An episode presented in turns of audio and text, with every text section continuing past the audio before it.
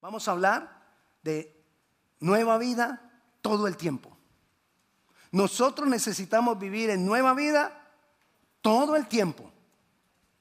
No solamente cuando recibimos a Jesucristo nacimos a una nueva vida, sino que yo día a día yo debo experimentar cada día una nueva vida. Y vamos a entender a qué me refiero y por qué. Y yo le invito a que vayamos a Romanos, capítulo 5.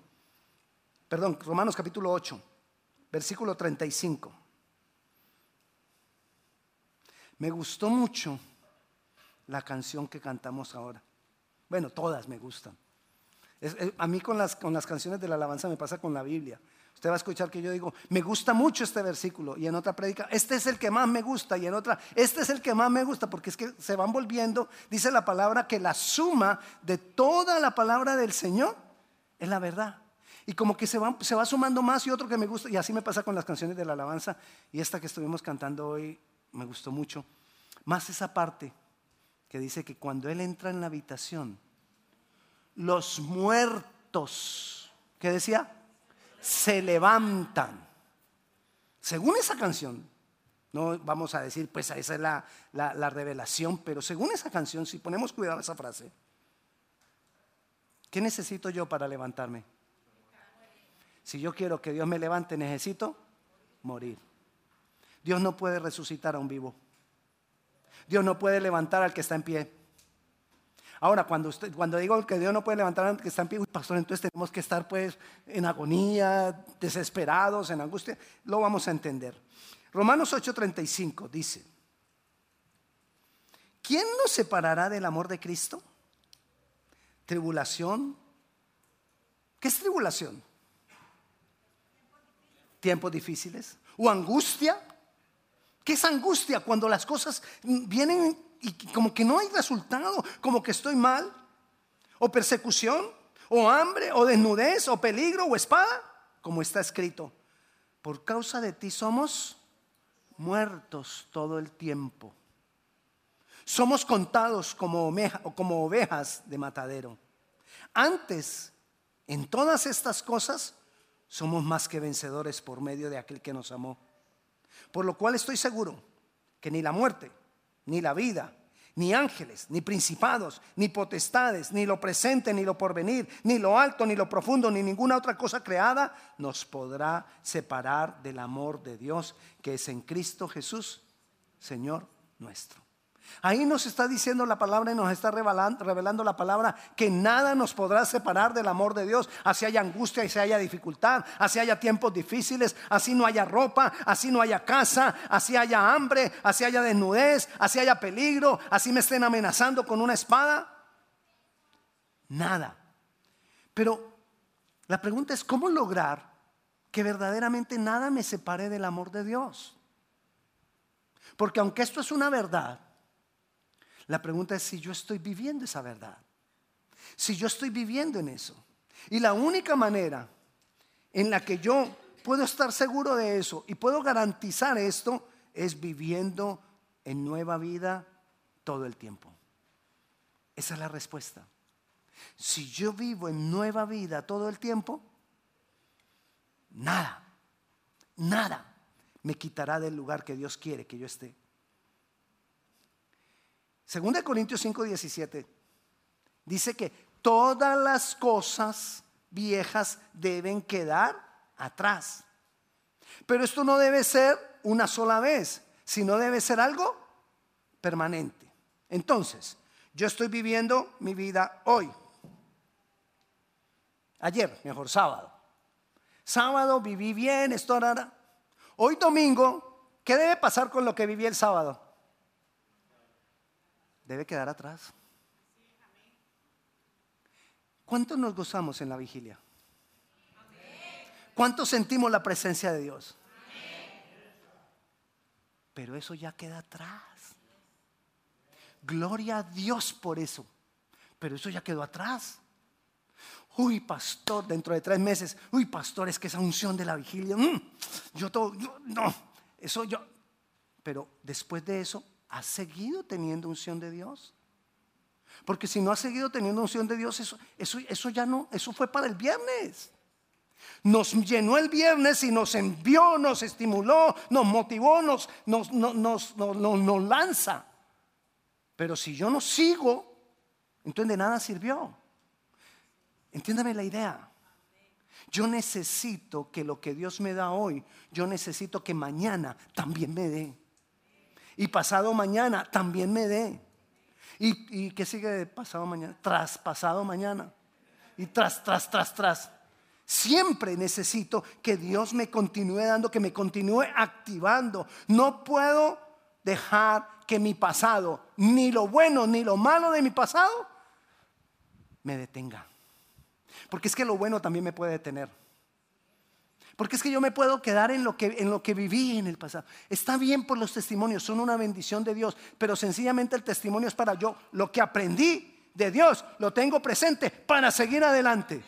Pero no me voy a quedar ahí en el testimonio. Pastor, es que hace 25 años el Señor me hizo un gran milagro. ¿Y? ¿Y ayer ya no te hace milagros? ¿Y antier y hace una semana? Sí, sí, ayer y antier. Bueno, ¿y esperas un milagro mañana? Necesitamos producir cada día. No me puedo detener. Y cuando hablamos que de mi pasado no me puede detener, ¿cuándo, cuándo, ¿cuándo comienza mi pasado? ¿Hace una semana? ¿Ayer? ¿Esta mañana? hace nada. Es más, lo que recibimos ahora en la alabanza. Ya, ya lo tiene, ¿verdad? Ok, ya. Ahora necesitamos que vamos a recibir ahora. ¿Qué es lo que sigue ahora?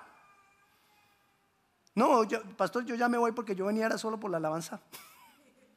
No puede ser, porque yo me siento mal. No, no, pero la verdad es que yo necesito siempre estar viviendo algo nuevo en Dios.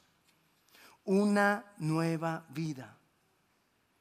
El pasado no es solamente el dolor que me causaron cuando era niño o, que me defraudaron cuando era joven o que me eso no solamente es el pasado el pasado es todo lo que ya vivimos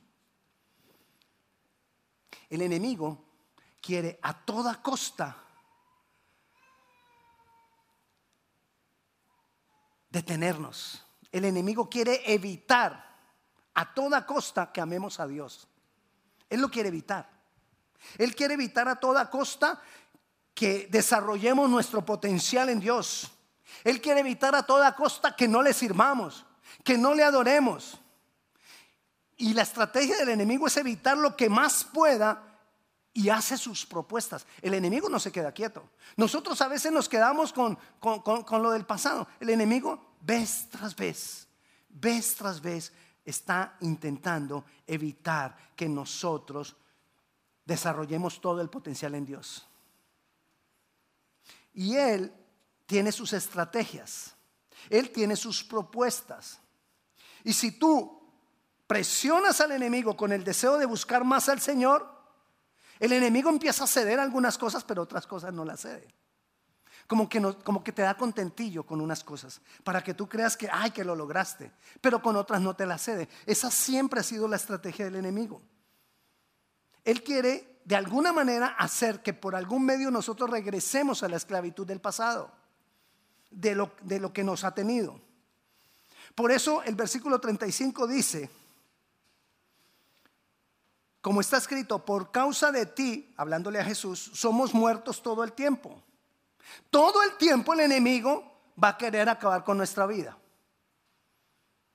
Solo hay una manera que el enemigo no puede acabar con nuestra vida. Le voy a contar algo. Yo estaba viendo una película, eh, hace dos semanas creo, o tres. Una película sobre eh, en Hungría, cuando el problema de los nazis que, atacaron a los judíos y todo esto. Entonces se levantó en Hungría un, hombre que quiso proteger a los judíos de Hungría. Y entonces él se tuvo que disfrazar de, militar nazi. Pero cuando él salvó a muchas personas disfrazadas de militar nazi, llegaron los, los, los aliados. Llegaron los aliados y él estaba vestido de militar ruso, de militar nazi. Y llegaron los aliados y empezaron a matar gente. Y él iba corriendo y mataron gente y había un poco muertos. ¿Qué le tocó hacer él? Hacerse el muerto. Y pasaron los aliados y no le hicieron nada porque estaba. ¿Cuál es la única manera en que el diablo no puede tratar de matarnos? Cuando estamos muertos. Cuando yo muero, Él no tiene arma contra mí. Pero cuando yo estoy levantado, soy blanco fácil para el enemigo. Y Él va a estar haciendo siempre sus ataques fuertes y muy fuertes, sutiles, pero muy fuertes. Por eso nosotros tenemos que estar teniendo nueva vida todo el tiempo. La estrategia del enemigo es dejar algo, pero no lo deja todo. Lo hizo con el pueblo de Israel. Alguna vez lo prediqué, pero se lo voy a decir rapidito. Cuando Dios va a sacar al pueblo esclavo de, Egipto, el pueblo de Israel esclavo de Egipto, que manda a Moisés, se acuerda de las plagas de Egipto y todo eso, cuando Moisés va a hablar con el faraón. Entonces Moisés viene y le dice a faraón, mi Dios dice, deja ir a mi pueblo para que me sirva. Y entonces faraón le dijo, ok, cuando vino la primera plaga dijo, ok, los voy a dejar ir, pero que vayan solo los hombres. ¿Para qué quería que fueran solo los hombres? Porque sabía que solo iban los hombres, los hombres luego regresarían a la esclavitud. Garantizaba que no se fueran. Pero se dio en algo. Y ellos hubieran podido haber dicho, uy, sí, ganamos, vamos y regresamos. Y no hubieran ganado nada en realidad. Moisés dijo, no, vamos todos y vamos a servir al Señor. Después entonces hubo más presión de Dios sobre Faraón. Entonces Faraón le dijo a Moisés, ok, Vayan los hombres y las mujeres, pero no lleven los niños. Se dio otro poco, pero no lo se dio todo. ¿Para qué? Tenía que tener algo para que ellos tuvieran que regresar a la esclavitud. Moisés le dijo, no, mi Dios dice, deja ir a todo mi pueblo para que me sirva. Entonces vuelve Faraón y le dice, ok, vayan, pero a los tres días regresan y no se lleven nada. Moisés le dijo, no, nos vamos con todo, con ganados, con bienes, con todo, porque no vamos a regresar nunca. Lo que voy con esto es que el enemigo siempre te va a dejar como que libertad en alguna cosa, pero también deja algo para hacerte regresar. El pueblo de Israel salió y se fue a servir al Señor, pero en su mente seguían pensando en Egipto. Y cada que había un problema pensaban en su pasado en Egipto. Ay, nos hubieras dejado mejor en Egipto. Ay, estábamos mejor en Egipto. Ay, eh. el enemigo dejó algo que siempre lo volvía a traer al pasado. ¿Cuál era la única manera? Dios dijo, hay una sola forma de yo pasar al pueblo allá. Todo hombre mayor de edad que vivió en Egipto no pasará a la tierra prometida, morirá en el desierto. ¿Cuál fue la solución? Muerte. Y pasaron los niños que habían crecido y solamente pasaron Josué y Caleb. ¿Cuál fue la salida de Dios? Muerte, muerte, muerte. Somos nosotros, leímos ahora que somos atacados todo el tiempo, pero yo necesito aprender a morir porque cuando yo muero, tengo nueva vida. Y estamos hablando, nueva vida, todo el tiempo. Ahora, para yo tener nueva vida, ¿qué necesito? Morir. Entonces, ¿cuánto, cuánto tengo que morir? Todo el tiempo.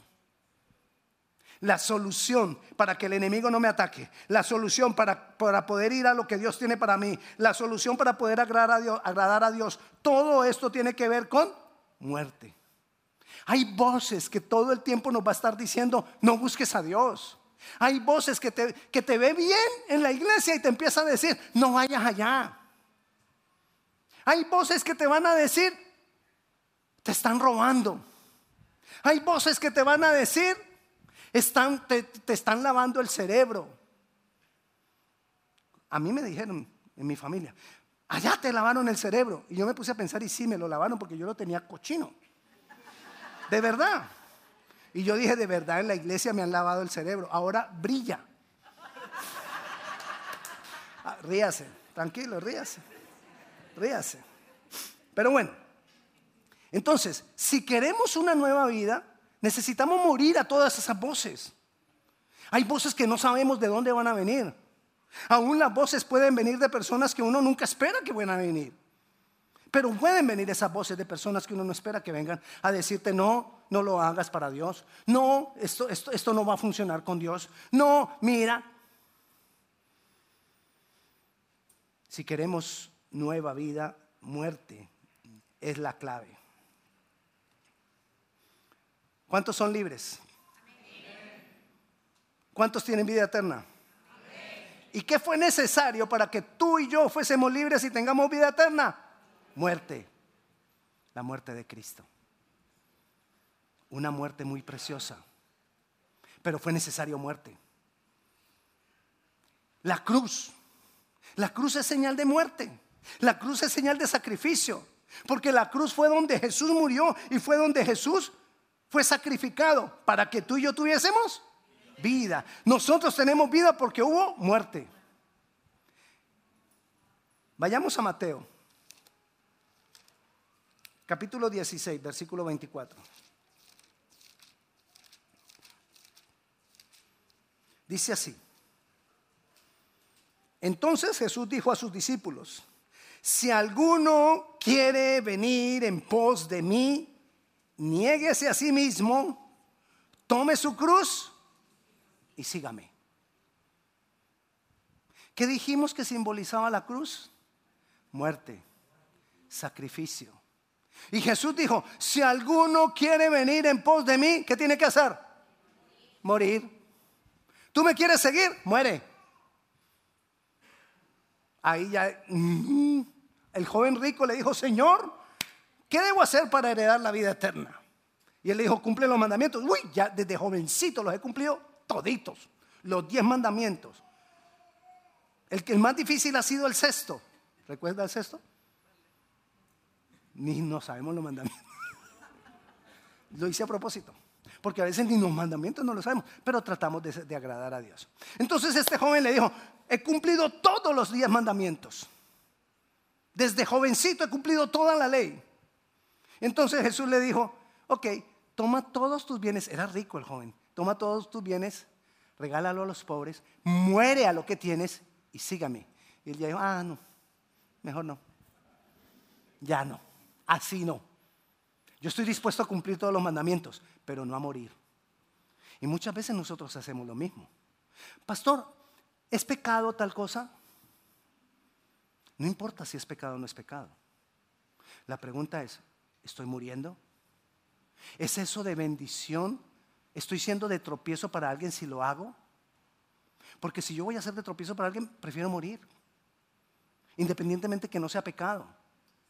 Puede que no sea pecado, pero decido morir para que otro viva. Jesucristo lo hizo por nosotros. Él decidió morir para que tú y yo vivamos. Nosotros tenemos que morir porque hay una nube de testigos mirando tú qué haces, yo qué hago, cómo nos comportamos, a dónde vamos, cómo hablamos, cómo reaccionamos. La gente está pendiente de que porque vas a la iglesia, porque eres cristiano, a ver tú qué haces. Y como la gente está pendiente para que Él viva, voy yo a morir. Yo necesito morir todo el tiempo todo el tiempo. Cuando todo el tiempo muero a los ataques de tribulaciones, angustia, persecución, hambre, desnudez, peligro, espada, ahí puedo decir, volvamos allá al pasaje, a Romanos, capítulo 8. le repito esto, cuando todo el tiempo, todo el tiempo, yo puedo morir quiero que, nos ubiquemos en el 37.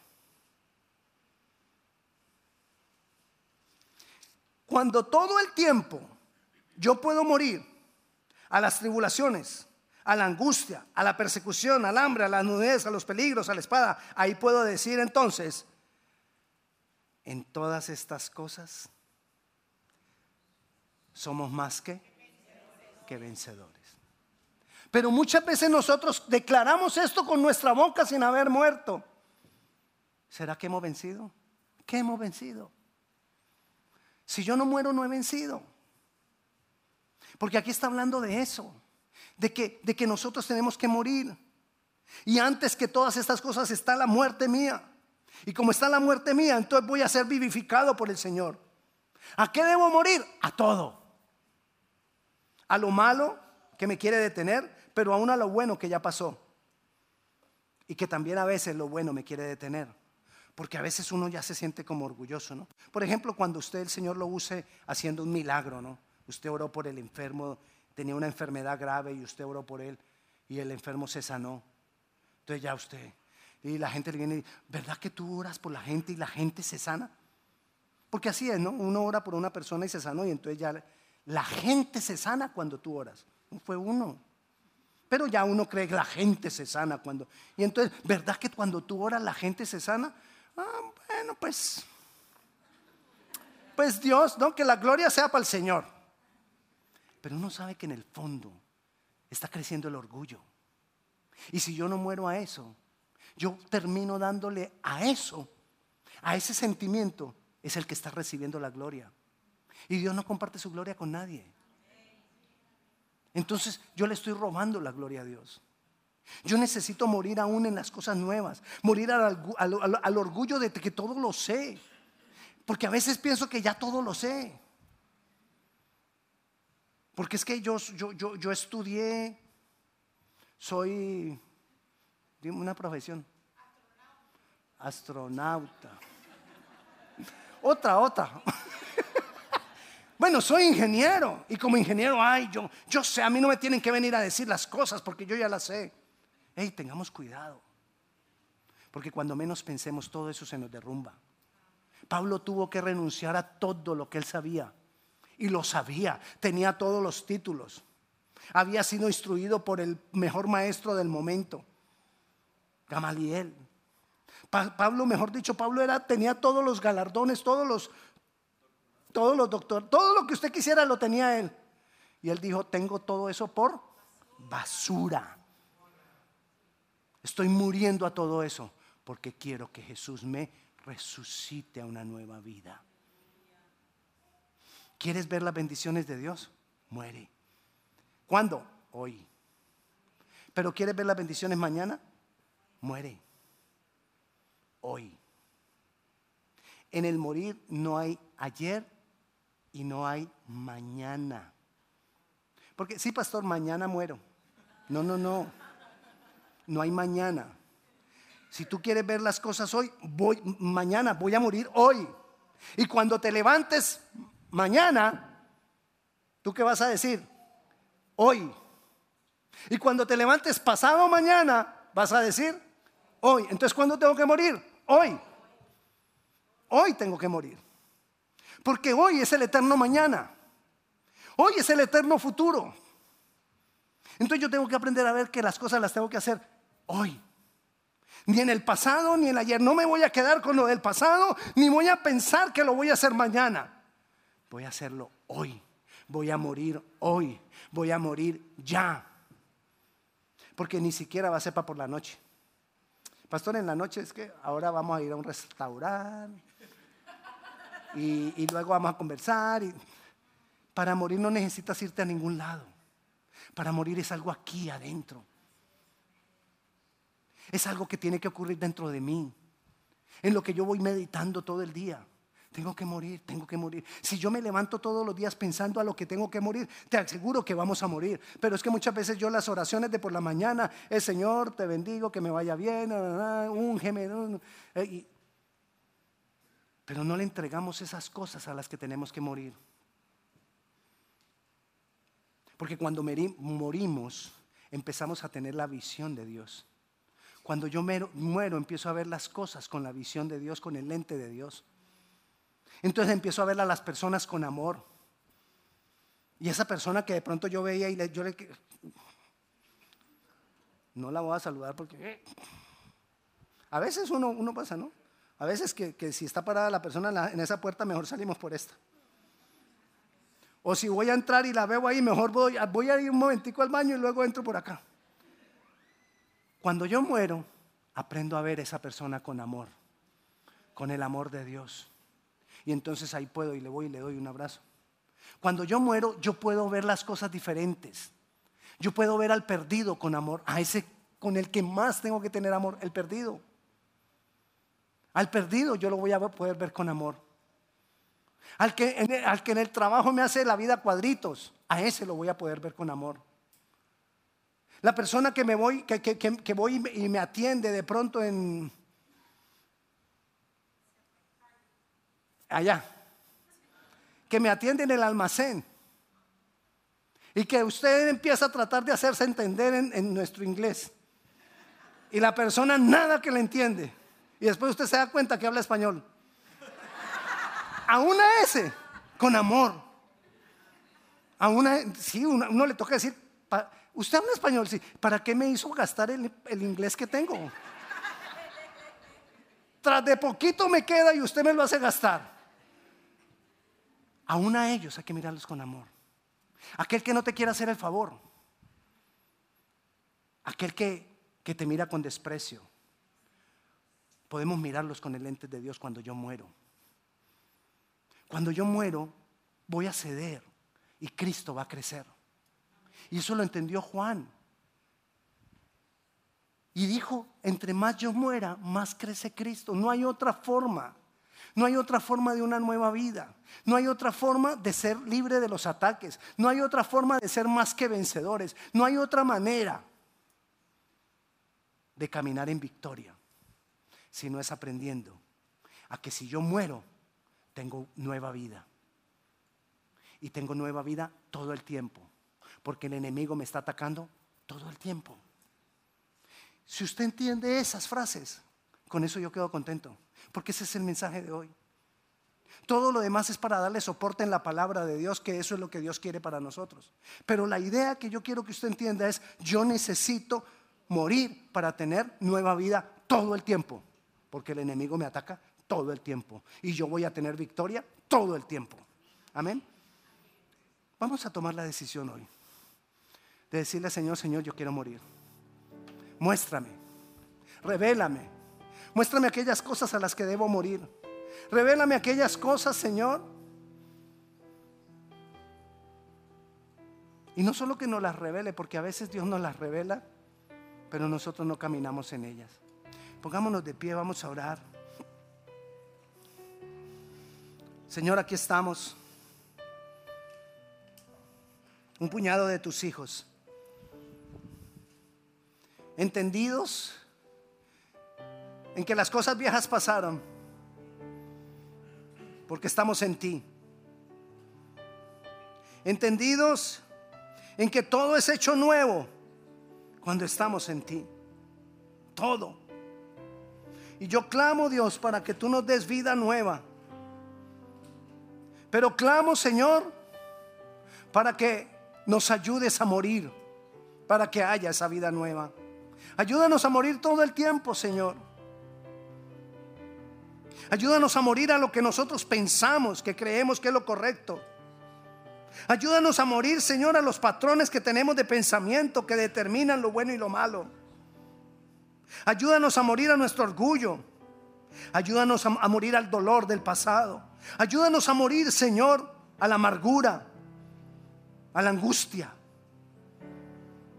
Ayúdanos a morir, Señor, y vivifícanos, oh Dios, porque así como cantábamos ahora, Señor, cuando tú entras a la habitación, todo es transformado, todo es cambiado. Transfórmanos, Señor, cámbianos a nosotros mismos. Cuando tú entras a la habitación, Señor, los muertos se levantan. Y aquí estamos nosotros dispuestos a morir para que tú nos levantes, oh Dios.